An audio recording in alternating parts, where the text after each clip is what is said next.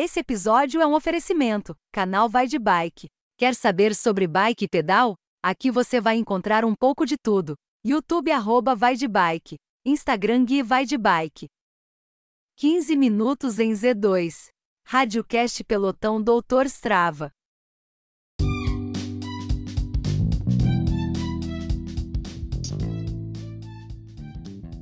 Olá, amigos. Bom dia, boa tarde, boa noite. Esse é o Radiocast do pelotão Doutor Strava, o pelotão mais famoso de São Roque. Hoje a gente vai iniciar um projeto que é o programa 15 Minutos em Z2. Esse programa ele tem como objetivo é, conhecer um pouquinho mais dos atletas da nossa região, conhecer quem é aquele cara que está em cima da bike, saber como que é a história dele, e é uma forma de incentivar e inspirar cada um de nós. Foi feita uma, uma votação popular nas redes sociais aqui do Pelotão e o nosso convidado ele foi escolhido quase por unanimidade. E é ele, o cara mais amado e odiado aqui da região, o nosso grande Diego Zalotti. E aí, Diego? Boa tarde, Filipão. Boa tarde, galera. Beleza? Obrigado pelo, pelo amado, também pelo odiado, faz parte. Valeu. Espero que todos estejam bem aí também. E vamos que vamos.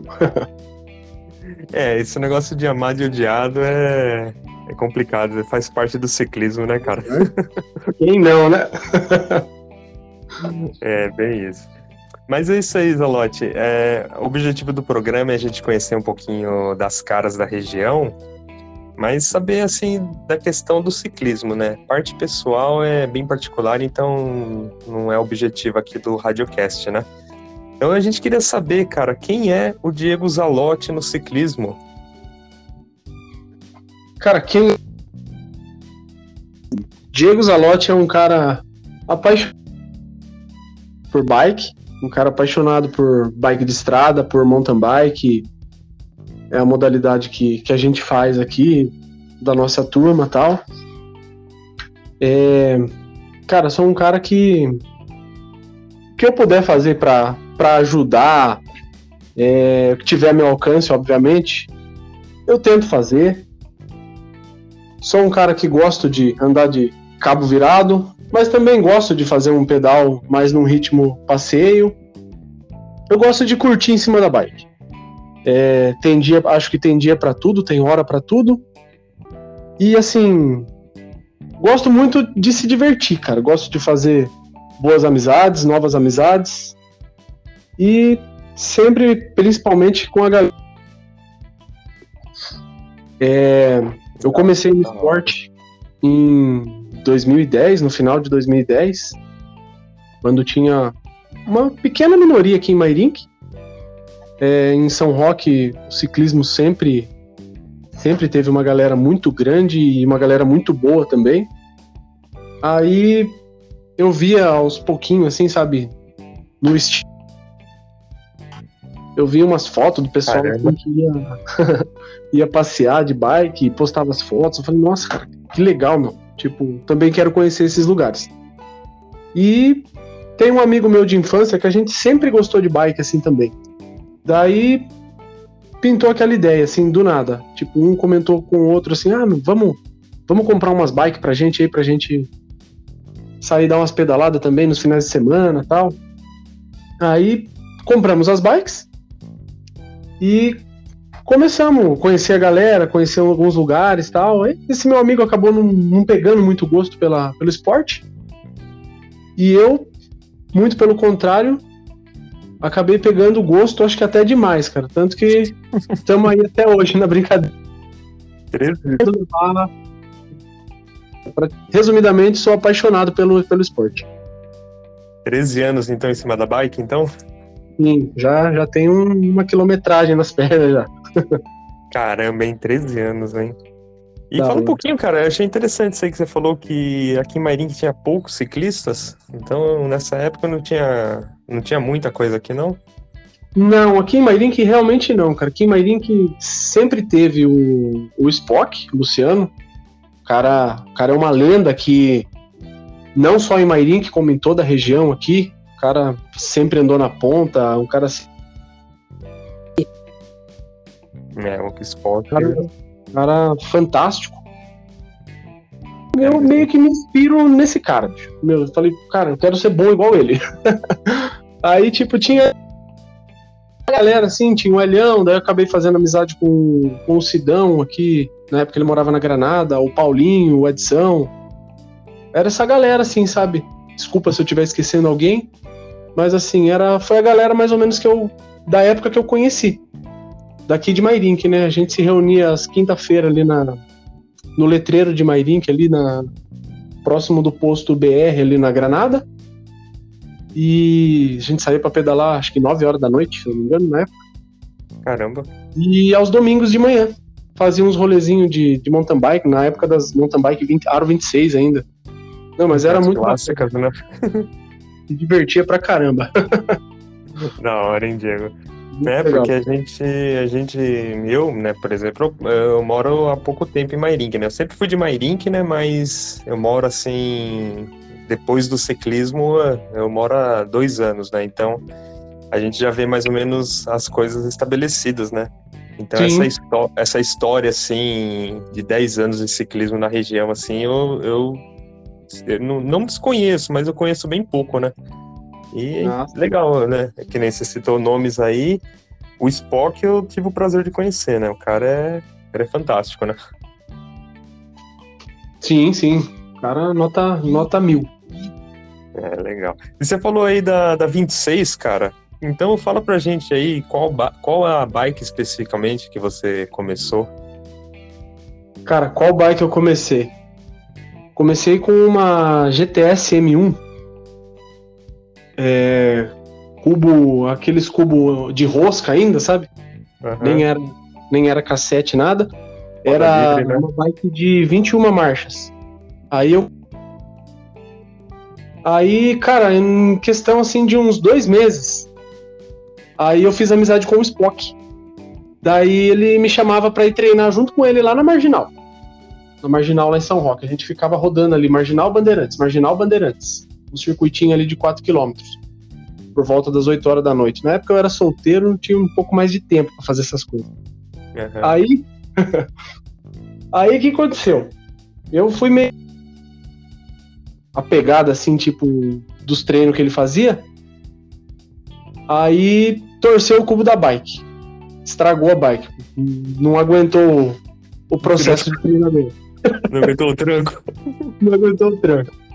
Daí eu fui na loja onde eu comprei a bike. E o cara me trocou a. a roda. Tava ainda, teoricamente, na garantia ainda. Não tinha dois meses a bike. Cara, aconteceu o mesmo problema. Muita Daí ele potência. Não é possível. Daí a gente colocou um, um cubo e um cassete.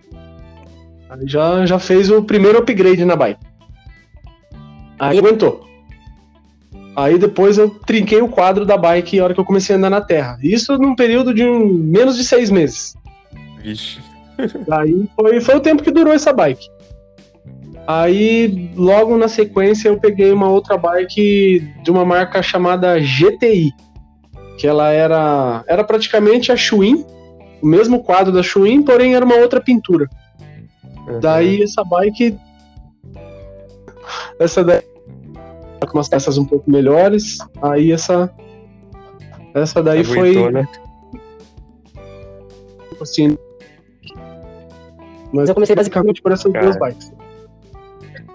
Caramba, que legal, hein? É interessante a gente falar sobre isso porque a gente vi- vive numa época que é tudo é muito tudo, tudo é muito fácil, né? Então a gente tem opções de bikes de entrada, isso, aquilo, aquilo outro, tem muita informação. Só que isso há 13 anos atrás não tinha tanta informação, né? Que nem hoje, né? Né, detalhe, exatamente. É, não tinha tanta informação, é, tipo, a gente tinha pouco acesso sofisticadas igual a gente vê hoje aí, tipo, hoje vai ter pelo menos um aí com uma bike totalmente sofisticada. Nessa época onde eu Uhum. comecei, já, já não tinha tanto, sabe? Tipo, igual, o- acho que eu lembro até hoje, cara. O Paulinho tinha um quadro Giant, o Sidão tinha um quadro Trek e o Edição tinha um quadro Scott. Todas elas versão alumínio, Porém, todas as bikes eram montadas, sabe? Assim, tipo, o cara foi, foi escolhendo as peças a dedo. Mas nada absurdamente top das galáxias, sabe? Igual, igual hoje. Com muito mais facilidade por aí. Eram umas bikes mais simples. Que a gente se divertia do mesmo jeito que a gente se diverte hoje. É, o detalhe estava em cima da bike, né, ali, né? E acima de tudo a cabeça, né? Quando você tem a mentalidade ali é, voltada para a diversão ou para os treinos, no equipamento é um detalhe, né? Equipamento, exatamente. O equipamento é só um detalhe. É, o importante é, é ali a sua companhia, é você saber o que, que você quer fazer. Meu, você quer ir para a galera do passeio, você quer ir para a galera do treino, você só quer treinar e andar forte, porém não quer competir, ou você quer competir. Aí, tipo assim, o tempo vai dizer para cada um o que que, o que que cada um vai querer da vida em cima da bike. É, interessante, hein? Agora, Diego, é, você que é um cara aí que a gente sabe que é um cara do cabo enrolado, né? É, quais, quais foram as provas, cara, e eventos assim mais importantes que, que você que você já fez assim, aquilo que te marcou? Cara, o evento que mais me marcou, meu, pela. Cara, pela organização, assim, pelo, pelo tipo de prova, assim, cara, que eu fiquei impressionado de verdade, foi esse ano que eu corri a Brasil Ride. Fez a inscrição lá para mim, lá tal. E eu fiquei abismado com com a organização da prova, com, com tudo, cara, sabe? Assim, tipo, sempre fiz essas provas um pouco mais simples. Geralmente a gente faz a prova aqui na região, não fui, não fui para tão longe participar de prova de mountain bike. O mais longe que eu já fui foi no GP Ravelli em Serra Negra. Mas esse Brasil Ride de Botucatu, cara, eu fiquei, eu fiquei impressionado, assim. Inclusive, quero voltar ano que vem, cara. E você fez só uma etapa, né? Que, se eu não me engano, acho que tinha duas ou três etapas, você fez uma só, né? Nesse Brasil Ride, né? Isso mesmo. É, na verdade, esse Brasil Ride ele é assim, ele é dividido em duas categorias. A categoria Pro, que são a, a é, são a, e a categoria Sport, que é a que eu fiz, que é, é um dia só de corrida. Daí, devido ah, ao tá. trabalho, devido a tudo assim também, é, eu só pude fazer essa de um dia só. Mas ainda assim, fiquei impressionado com a prova. Prova fantástica mesmo. Imagino. E até aproveitando que você comentou do Brasil Ride, tá passando, né? É, é, uma das últimas provas do Avancini, né? E o bicho tá pegando lá, hein? Quem puder, poder acompanhar, vale a pena, hein? Esse é. Brasil Ride de, de 2023, né? É, o Brasil Ride lá na Bahia, né? Que é o evento principal deles, eu acredito, que é lá na Chapada Diamantina, né? É, evento ali tá... de seis ou sete dias. É, tá top, hein? É, e, cara, é, desculpa. É despedida da lenda, né? Vai deixar saudades, hein? Isso vai. Mas, cara, é... agora um, uma pergunta que ela é. Eu não digo que é uma pergunta assim capciosa, que nem o pessoal fala, né? Mas assim, qual que seria uma, a importância, cara, de ter um grupo, um pelotão na região? Porque a gente tem aqui alguns grupos, né? E a gente sabe que isso é importante, né? A gente sabe que é, tem, é, tem que ter, né? Mas assim, na sua visão, como um cara que está no ciclismo há mais de uma década, como que um grupo, ou um pelotão, ou um, uma galera assim, ponta firme, ela é importante para para continuar no ciclismo? Cara, um grupo é importante. Tipo, né? tipo assim. Talvez, talvez seja segurança, a segurança de você andar em grupo e automaticamente você você aprende a andar, né? Você vai de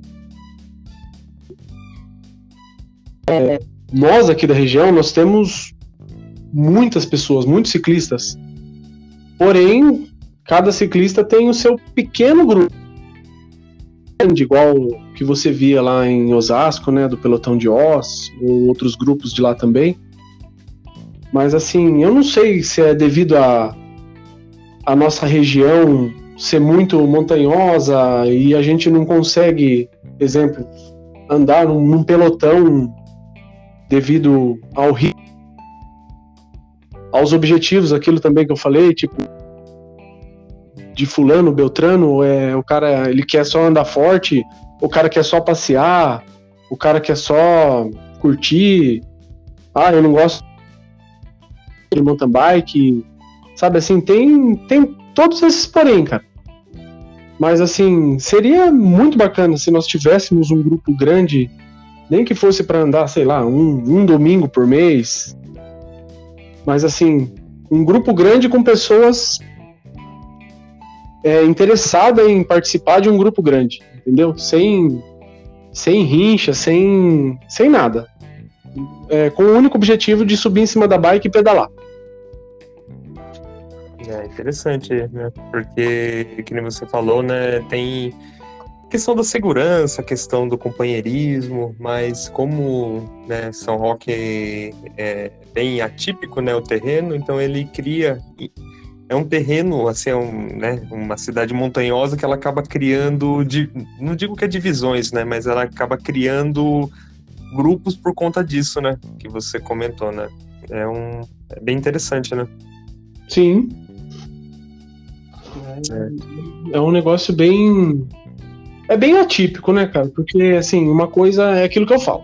No plano, todo mundo praticamente anda igual, na reta. É, a partir da primeira subida já começa a separar a turma. Daí é a questão de saber andar em grupo e, e saber respeitar todo mundo, assim, pra, pra gente, quem sabe, um dia ter um grupo. É isso aí. Então esse é um, é, esse é um dos objetivos, né, do, do, do pelotão ali, doutor Strava, né, não levando em conta camisa, que o objetivo não é camisa, né, o objetivo é as pessoas que vestem a camisa, né. E aí a gente tá ali, né, tá ali, brincar, e esse é o objetivo que a gente tá, tá buscando, né. Então agora, Zalote, a gente já tá chegando nos finalmente aqui, em como, como em todo treino estruturado, né? A gente tá ali no Z2, né? Girando, e aí a gente chega naquele momento Z1, cara, momento de recuperação ativa, que é aquele, né? Girinho bem tranquilo, né? Então a gente queria que você fizesse as suas considerações, falasse um pouquinho aí pra galera e, e a gente quer ouvir de você aí, cara. Cara, as minhas considerações. cara, eu. Cara, não, de qualquer forma, assim, eu. Eu pretendo, no que eu puder, igual, pretendo não, mas tipo, no que eu puder ajudar é, em relação a alguma dica, qualquer algo do tipo assim, que eu puder ajudar. É, igual no próprio Dr. Strava, eu ainda não tô conseguindo ir nas, noite lá, por causa dos horários que eu faço, assim, minha vida é meio corrida. Mas, assim, bacana isso daí que vocês estão fazendo. Assim que possível, eu vou participar lá também da brincadeira. Quem sabe a gente não consegue bolar uma brincadeira dessa até no final de semana, no domingo, um dia que for bom para todos. Geralmente no domingo é o dia que tá a galera tá mais tranquila assim, tal. E Vamos pedalar, galera. Vamos pedalar que esse esporte só faz bem pra gente. Só faz bem. É, independente se tiver um grupo com três, quatro pessoas ou um grupo de 100 pessoas, mas vamos lá. Vamos tirar as bikes da garagem. Agora o tempo vai, vai começar a esquentar de novo, vai melhorar. Já passou a época de frio. E vamos que vamos. É isso aí, então, Zelate. Cara, de verdade, agradeço aí muito tanto é, você ter participado aqui desse primeiro episódio. Na verdade, vai ser o segundo episódio, né? Que o primeiro episódio eu vou deixar guardado pro o Holanda, né? Mas agradeço demais aí, cara, a sua participação, você ter contado um pouco da sua história. É muito, muito legal, porque a gente, às vezes, às vezes a gente faz os, os nossos preconceitos, né, sobre aquele ciclista, e aí a gente conhecendo um pouquinho mais, a gente começa a entender às vezes, a entender quem é aquele cara por, por debaixo da, da jersey e capacete, né? Então, cara, agradeço demais né, a sua participação. É, que todos que estão acompanhando esse radiocast possa também se divertir. E nós pedimos a todos que, que estiver ouvindo e possa nos ajudar curtindo esse podcast, compartilhando em todas as redes sociais, aproveitando que ele será postado tanto no, na página do Spotify do, do Pelotão, quanto também os, os, links tanto no grupo do Strava quanto no Instagram, ok? Para encerrar, como é de praxe, aquele o famoso bordão, né? Vamos Landa e siga o doutor. Valeu, galera. Vamos Landa e siga o doutor. Valeu, Daniel Valeu, Filipão. É nóis.